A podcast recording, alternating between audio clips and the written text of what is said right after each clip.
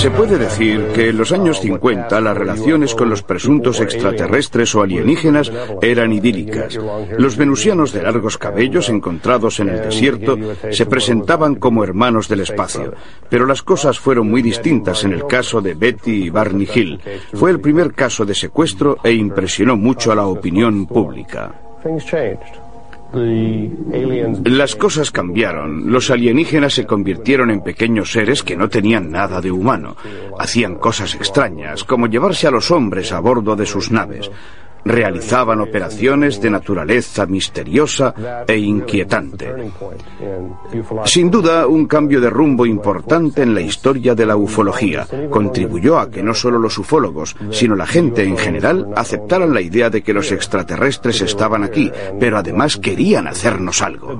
El secuestro de Betty y Barney Hill tuvo lugar en 1961, pero realmente no se dio a conocer a la opinión pública hasta 1964 o 65, cuando se habló de él en un artículo de una revista y posteriormente en un libro. Fue el primer caso de secuestro en Estados Unidos dado a conocer tanto al público como a la comunidad de investigadores. Me llamo Betty Hill. Mi marido Barney y yo fuimos las primeras personas de este planeta secuestradas por astronautas procedentes de otro sistema solar. El primer encuentro cercano ovni que estudié fue el del matrimonio Hill en 1961, hoy día ya famoso. Se trata de una piedra miliar, ya que por primera vez se verificaba el fenómeno del missing time, del que poco se sabía. El vacío temporal se convirtió en un parámetro para los secuestros posteriores. Apareció en el cielo como una nueva estrella. Luego de repente empezó a moverse. Pasó por delante de la luna. Entonces detuvimos el coche para mirar mejor. No, no era una estrella, quizá fuera un satélite. Barney decidió coger los prismáticos para tratar de identificar ese objeto. Salió del coche mientras yo permanecía dentro. Miró hacia el vehículo volador y vio unos seres muy parecidos a nosotros que le miraban desde unas ventanillas. En ese momento el vehículo volador empezó a descender. Barney tuvo la impresión de que estaban intentando capturarlo. Volvió a subirse al coche y arrancamos a toda velocidad hacia la autopista para no ser alcanzados. Oímos una serie de sonidos intermitentes. Luego, por motivos inexplicables, Barney abandonó la autopista para entrar en una carretera secundaria. Poco antes de tomar el camino de tierra vimos lo que pensamos que era la luna al anochecer sobre la cual se recortaban los árboles. Luego dejamos el camino para dirigirnos hacia casa. En cuanto entramos en la autopista, volvimos a oír esos ruidos intermitentes, tras lo cual nos fuimos a casa. Fui a Portsmouth, en New Hampshire, para entrevistar a la pareja. Obviamente se trataba de un encuentro cercano. Nunca hasta entonces me había hallado ante un caso parecido, y era escéptico. Pienso que es bueno ser escépticos cuando se analizan casos de esta índole. Pero después de interrogarles por espacio de seis o siete horas, quedé muy impresionado por la sinceridad de su testimonio. Los seres eran once. Había uno que, para identificarlos mejor, decidimos que debía ser el jefe. Era el que se expresaba en inglés. Luego estaba el examinador que realizaba las pruebas. Y los demás, que en nuestra opinión eran miembros de la tripulación, porque estaban fuera, en el corredor. Eran nueve. Los rasgos de mis dos examinadores eran básicamente similares. Me examinaron los oídos, la nariz, la garganta, los ojos y tomaron muestras de cabellos y piel. Estaban muy interesados por nuestros pies. Me tumbaron sobre la mesa y trataron de introducirme un instrumento puntiagudo en la vagina. Me dijo que era una prueba de embarazo. Yo repliqué que no existían pruebas de embarazo, que pruebas así eran desconocidas en nuestro planeta. Dos semanas después del encuentro, Betty comenzó a tener pesadillas. Empezó a atribuirlas al vacío temporal experimentado mientras volvían a casa y que podía haber generado esos sueños recurrentes. En los sueños, Los Hill dejaban la carretera principal para tomar una pista forestal en una zona muy boscosa.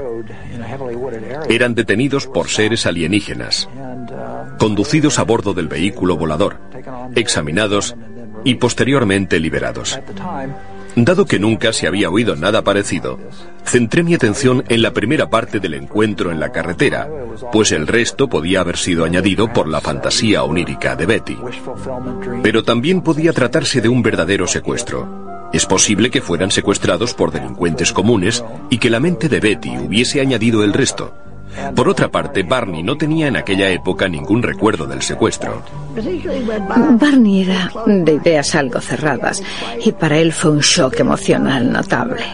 Eh, empezó a tener problemas de salud. Estados de ansiedad, saltos de tensión, problemas de estómago. Y no respondía a los tratamientos. Su médico pensó que quizá la impresión, el shock, le impedían curarse. Envió así a Barney a un psiquiatra que trabajaba en su mismo edificio. Barney empezó a acudir a su consulta con regularidad y hablar de su infancia y todo lo demás. Un día, nada más entrar, el psiquiatra le preguntó, ¿qué habéis hecho durante el fin de semana. Barney dijo que habíamos ido al campo a buscar aquel lugar. El doctor le interrogó durante largo tiempo y después de esa sesión nos remitió a Barney y a mí al doctor Benjamin Simon. Tres años después, fueron ambos hipnotizados por el doctor Benjamin Simon, de Boston. El escenario era el de un secuestro alienígena, como ya se sabe.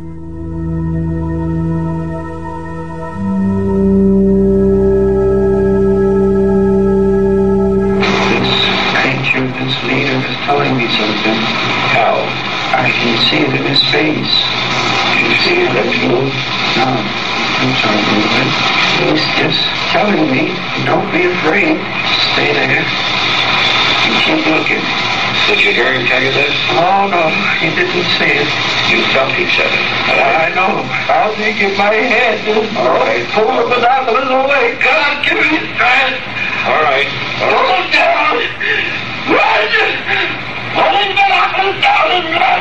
God! If there's a God, give me strength. I gotta get away. Oh! All right. Calm down. Calm down. I'm gotta get away. Calm down. Still asleep. I said to him, this has been quite an experience that no one would ever, ever believe me. And that what I needed was some proof that this had really happened. He laughed. Will you come back?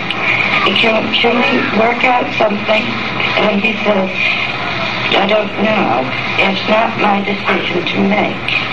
If we decide to come back, we'll be able to find you all right. But I said, but I don't live around here. I don't live in this area. And he said, we'll find you. And I said, how? How will you find me? I remain the people. And he said, we will. We always do find those we want to. And I said, well, now what do you mean by that remark? And he just laughed. Desearía subrayar que mi campo específico de investigación era la astronomía. Al término de una sesión de hipnosis, Betty consiguió extrapolar de la memoria el boceto de un mapa estelar que el jefe de los alienígenas le había mostrado.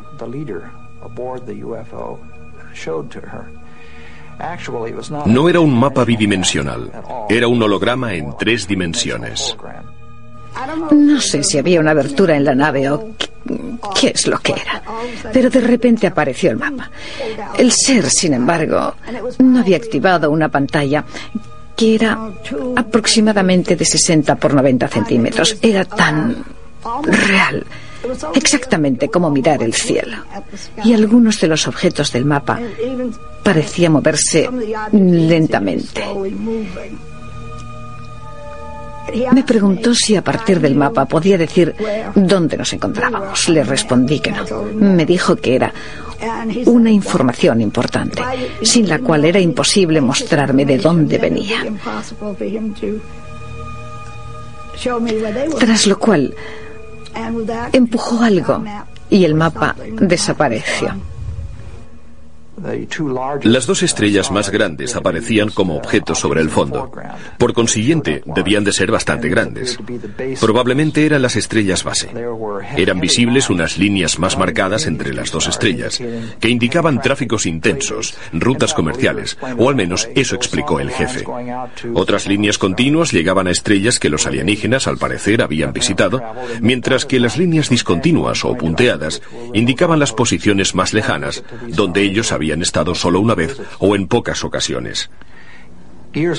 Años más tarde, una profesora de Ohio, Marjorie Fish, decidió comprobar si el mapa respondía a la realidad y establecer si existía una configuración de 12 estrellas como la de Betty Hill. Por cuanto respecta al mapa estelar, posteriormente entró en contacto conmigo una profesora de Ohio, Marjorie Fish, Entablamos una densa correspondencia hasta que me dijo que quería venir a casa para hablar conmigo. Pasamos días enteros hablando de ese mapa. Me hizo muchas preguntas. Volvió a casa y se puso a construir modelos utilizando cajas de cartón. Situó nuestro sistema solar en el centro y comenzó a calcular las distancias en años luz. En un periodo de unos seis años, construyó modelos tridimensionales de las aglomeraciones estelares en movimiento más próximas al Sol. Al final, colocó casi todas las estrellas en las mismas posiciones que yo había visto en aquel mapa. Pero faltaban dos. No fue capaz de completar la investigación hasta que los astrónomos descubrieron esas dos estrellas en 1969. Al principio pensó que encontraría varias posiciones que casualmente reprodujeran características similares a las de la descripción realizada por Betty Hill. Pero no fue así. Durante seis años no fue capaz de encontrar una relación. Hasta que un día, tumbada boca arriba, miró el cielo desde un ángulo especial. El cuadro completo de las doce estrellas apareció ante sus ojos. Todas las estrellas habían sido identificadas y por consiguiente parecía poco probable que se tratara de una coincidencia casual. Las doce estrellas, unidas por líneas continuas o discontinuas, resultaron ser potenciales estrellas idóneas para sostener vida. Su espectro era muy similar al de nuestro Sol y en sus órbitas podían albergar planetas. Puede que allí existan formas de vida. ¿Cuál es la probabilidad de encontrar 12 estrellas unidas de esta manera, en un espacio enorme con cientos de estrellas? Pero solo esas 12, en esa zona, parecían habitables, y todas estaban unidas entre sí como si hubieran sido visitadas por inteligencias no terrestres. El caso Hill es uno de los más significativos en la investigación sobre ovnis por cuanto respecta a los secuestros. La razón por la que yo creo que el caso Hill es auténtico es porque tuvo lugar muy al principio del fenómeno ovni, cuando las personas que refirieron la experiencia, Betty y Barney, no podían tener ideas preconcebidas. Entonces no existían noticias en ese campo que pudieran sugerir los datos referidos por ellos. Pero existen otros aspectos interesantes en el caso Hill. En primer lugar, la intervención de un experto en hipnosis muy cualificado. Luego, el hecho de que dos personas hayan ofrecido testimonios, al menos parcialmente independientes, que coincidan. Por otro lado, existe el famoso mapa estelar. El hecho de que el testimonio de Betty Hill todavía hoy muestre cierto sentido lógico hace que la historia resulte coherente de principio a fin, y ello la incluye entre los casos clásicos de ufología que no pueden ser fácilmente rebatidos por los escépticos. Al margen de sus opiniones. Ha sido una interesante coincidencia de factores. Si Barney Hill no hubiese reaccionado tan mal frente a esa experiencia, manifestando problemas psicológicos, insomnio, úlcera, etc., quizá no habría consultado a un médico y el médico no le habría aconsejado acudir a un psiquiatra para sacar a la luz algún trauma enterrado. Se produjeron, pues, interesantes coincidencias y anomalías en relación a este primer caso. De cualquier forma, si las cosas no se hubiesen producido en el orden exacto en que se produjeron, tanto desde un punto de vista médico como a través del trabajo de investigadores serios como Walter Webb y otros, habrían sido necesarios otros diez años para que la realidad de los hechos saliera a la superficie superficie.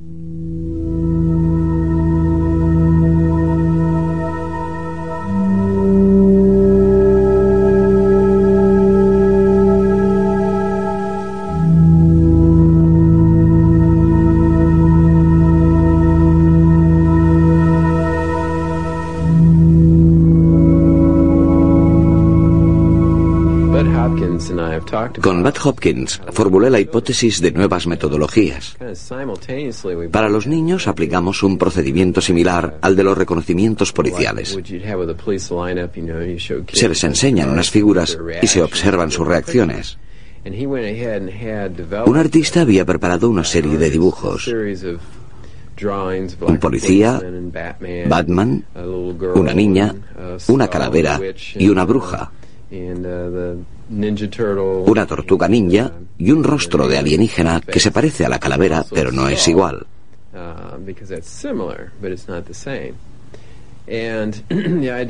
La prueba puede utilizarse de muy diversas formas.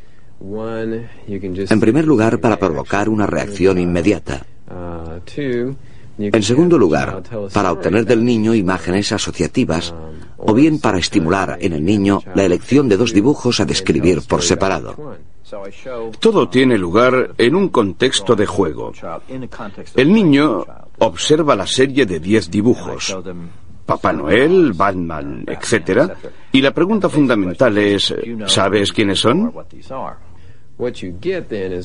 Se obtiene así una prueba de proyección. No obstante, si una imagen despierta su fantasía, Generalmente el niño se adentra en el tema, consciente o inconscientemente. Es una prueba que no somete al niño a ningún tipo de estrés. Se obtienen datos inmediatos. Un ejemplo reciente es el de una niña de tres años y medio. Su madre es psiquiatra. Fue otro psiquiatra, un amigo de la familia, quien llevó a cabo la prueba. Se trataba de un juego. La niña se comportó de forma muy lógica. Papá Noel, Batman, policía. Eh, pero cuando llegó al alienígena dijo, este es el hombre que de noche entra en mi habitación. Entra y volamos por la ventana y vamos sobre una luz azul. Llegamos a una habitación. Mamá, tú también estás algunas veces. Te he visto sobre una mesa y no tenías ropa puesta. A la madre naturalmente le costó afrontar la situación.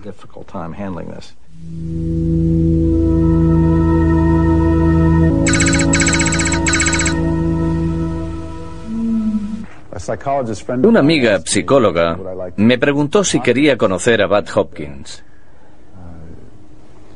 Me explicó que Hopkins estudiaba a personas que sostenían que habían sido conducidas a bordo de un ovni.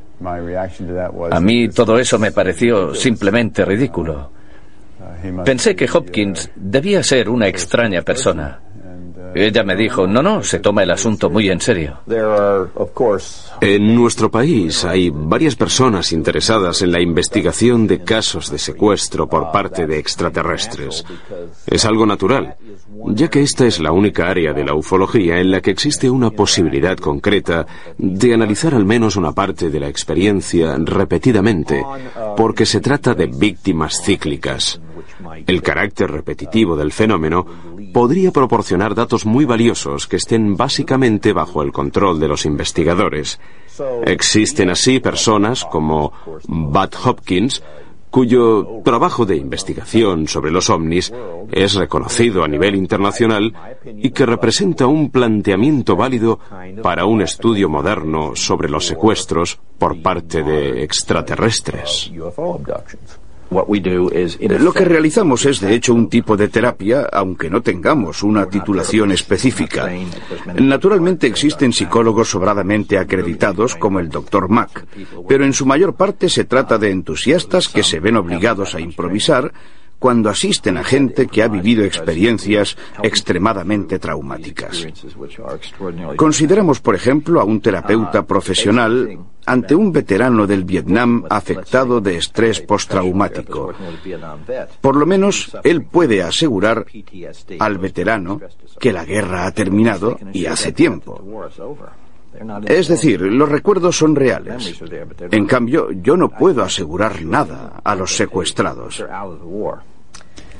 Lo que más claramente recordé bajo hipnosis es que me introdujeron una sonda en la nariz. Me cubrieron la cara con una gelatina fría. No sé qué más me hicieron. Solo sé que durante cerca de seis meses y mi madre lo confirmó, mi nariz sangraba continuamente, algo que nunca me había sucedido antes. Se me cauterizó la nariz en varias ocasiones. Teóricamente, es posible que me introdujeran una especie de implante que luego había tragado y expulsado. Fue curioso descubrir hasta qué punto eran normales los secuestrados. Individuos cordiales e interesantes, pero sin duda no destacables desde un punto de vista psiquiátrico. No era gente que te llamara la atención a primera vista o sujetos afectados por mitomanía o en definitiva peculiares. Eran simplemente personas que se habían encontrado en su vida con un fenómeno extraordinario. El de Kathy Davis es otro caso importante del libro de Bud Hopkins, Intruders. Kathy Davis ha sufrido también una larga serie de encuentros a lo largo de los años. Pero creo que el más significativo es el episodio de 1983.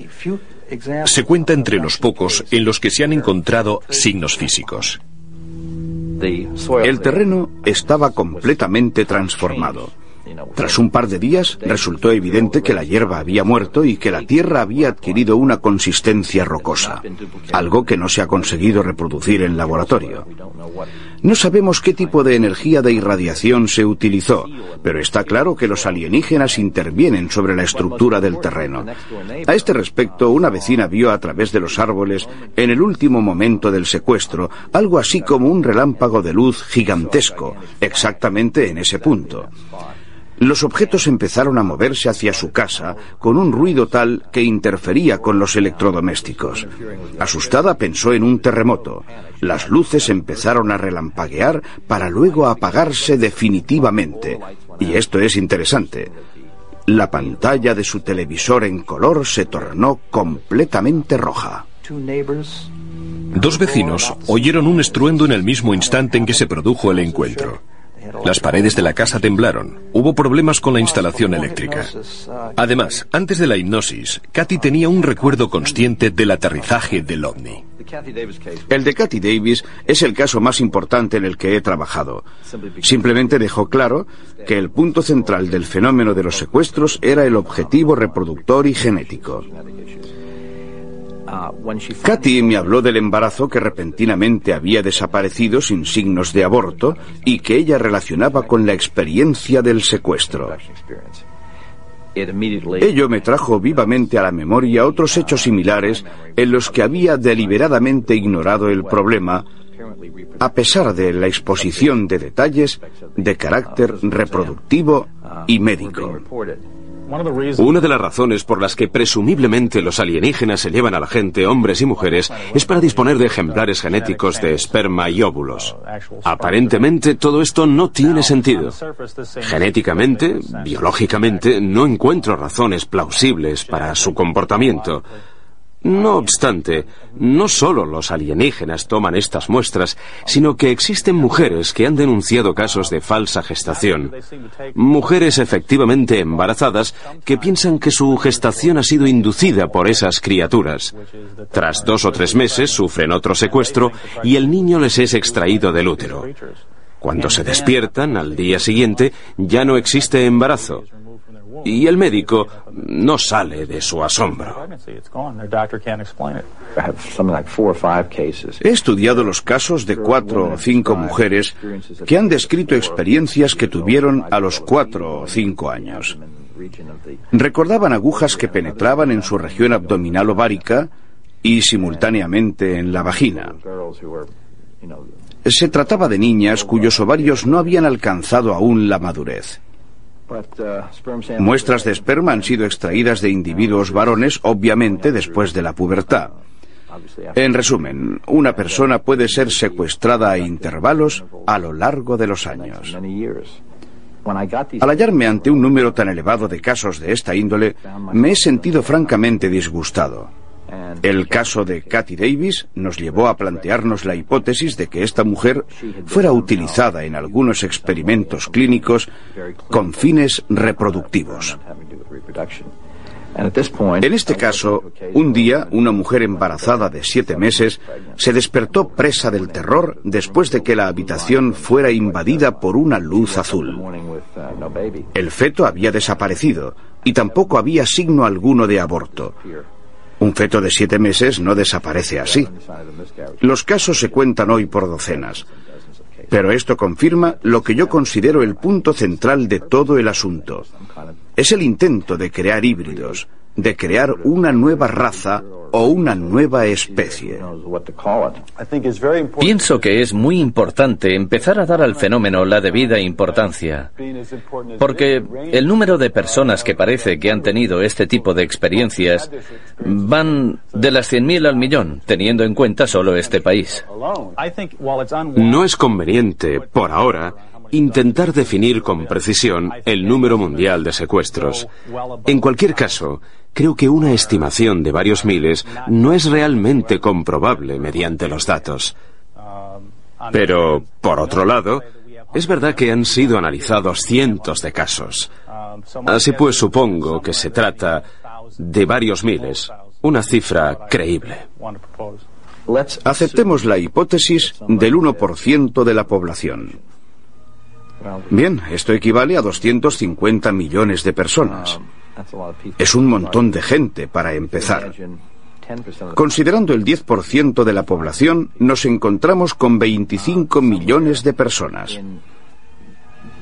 Un porcentaje así podría ser el correcto y resulta escalofriante. No dispongo de cifras reales, pero el fenómeno afecta a un número de personas mayor del que se cree.